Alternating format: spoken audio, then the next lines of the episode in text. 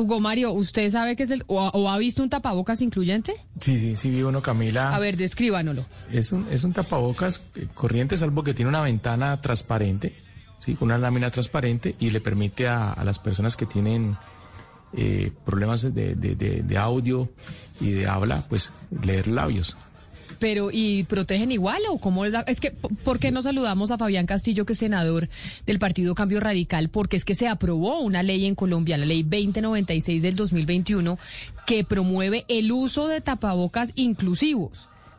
Es decir, el tapabocas que usted nos está hablando ese tapabocas con una parte transparente en la boca para que las personas con discapacidad auditiva que leen y se comunican a través de la lectura de los labios, pues puedan tener comunicación con las otras eh, personas. Senador Castillo, bienvenido.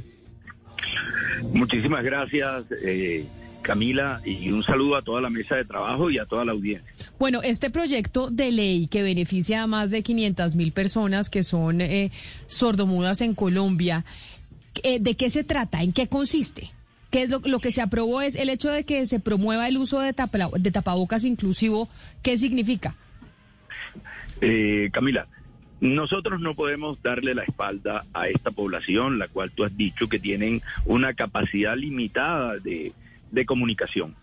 Eh, pensando en eso y con esa visión incluyente que queremos implementar dentro del gobierno nacional y dentro de todas las instituciones del Estado, se propuso que eh, se reglamentara el uso de tapabocas incluyentes. Efectivamente es un tapaboca que tiene una ventana transparente, la cual eh, permite a las personas con discapacidad auditiva poder eh, comunicarse y poder leer los labios y así de esa manera poder también ellos interactuar en instituciones del Estado, en instituciones privadas y en mixtas.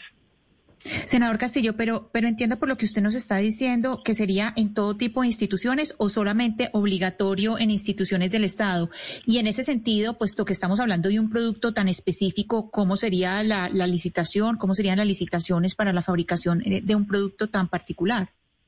Sí, en, el artículo 2 de esta ley que eh, tuvo a bien sancionar el presidente Duque hace pocos días, dejamos eh, eh, y reza ahí que todas digamos, las características técnicas tienen que ser avaladas primero por el Ministerio de Salud, porque eh, no por mejorar la comunicación vamos a disminuir la protección. Nosotros somos unos convencidos que el uso del tapabocas nos va a durar muchísimo tiempo, no solo en el país, sino en el mundo.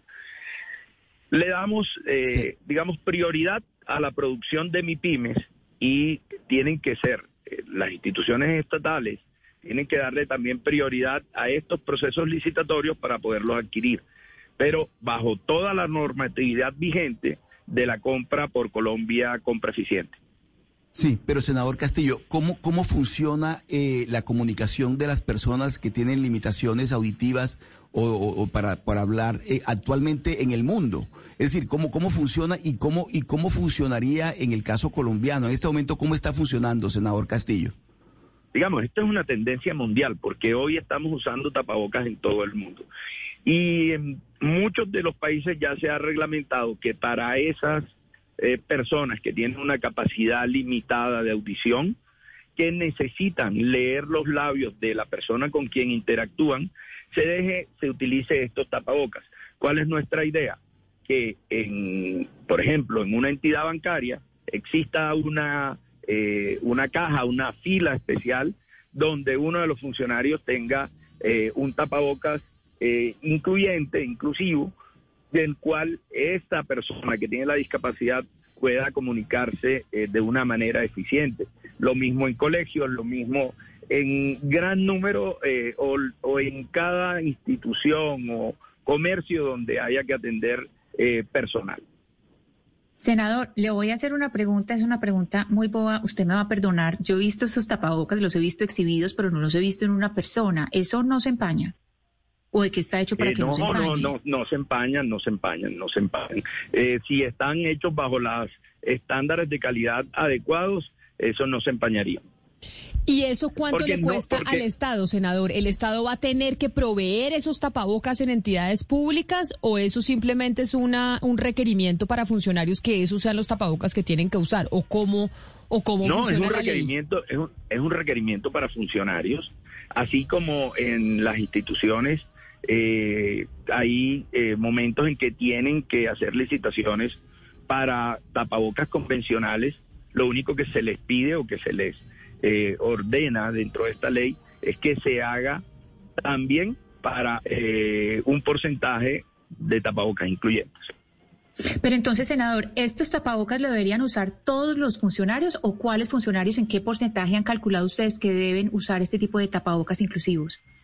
No, no todos los funcionarios, pero sí en cada, en cada agencia estatal debe haber por lo menos un funcionario que pueda interactuar de manera segura para la salud con una persona que tenga limitaciones auditivas. ¿Y ese tapabocas quién se lo debe proveer al funcionario estatal? Eso lo tiene que dar la entidad, o sea, tiene que haber una partida presupuestal para que esos tapabocas se le den a los funcionarios, esos tapabocas especiales. Al igual que el resto de los tapabocas, eh, en muchas instituciones estatales se hacen licitaciones para comprar tapabocas convencionales.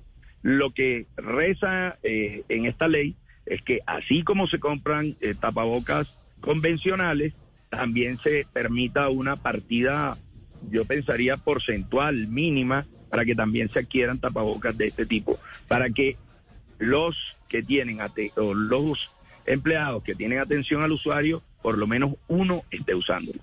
Senador, ¿y quiénes importan esos tapabocas? ¿O quiénes los producen? ¿O dónde se compran? Porque eso yo no lo he visto nunca. La idea es que no se importen, la idea es que no se importen. Como te decía, dentro del artículo 12 dice que se dará un puntaje adicional para la compra o se preferirá producción nacional específicamente eh, de eh, MIPIMES. Pues ahí está.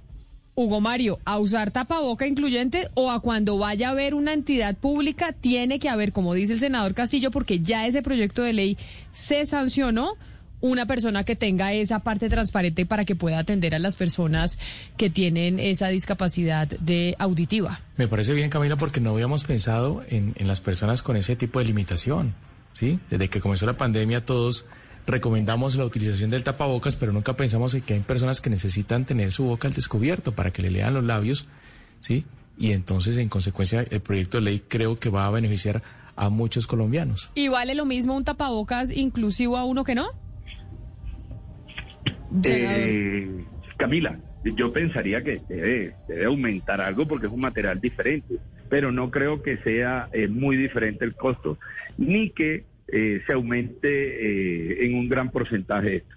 También tenemos que ser consecuentes con ese gran número de colombianos que tienen eh, esa discapacidad y que también necesitan poder comunicarse con seguridad, porque no por comunicarse deberían ser expuestos a, que se, a que se contaminen con este virus que definitivamente vino para quedarse. Pues es el senador Fabián Castillo por el Partido Cambio Radical, promotor de esta ley que beneficia a 500 mil personas en Colombia que tienen esa discapacidad auditiva y que le obliga a las entidades públicas a que por lo menos una persona tenga ese tapabocas inclusivo que nos está explicando el senador Castillo. Senador, mil gracias. Muchísimas gracias a ti, Camila. Muchísimas gracias a la mesa de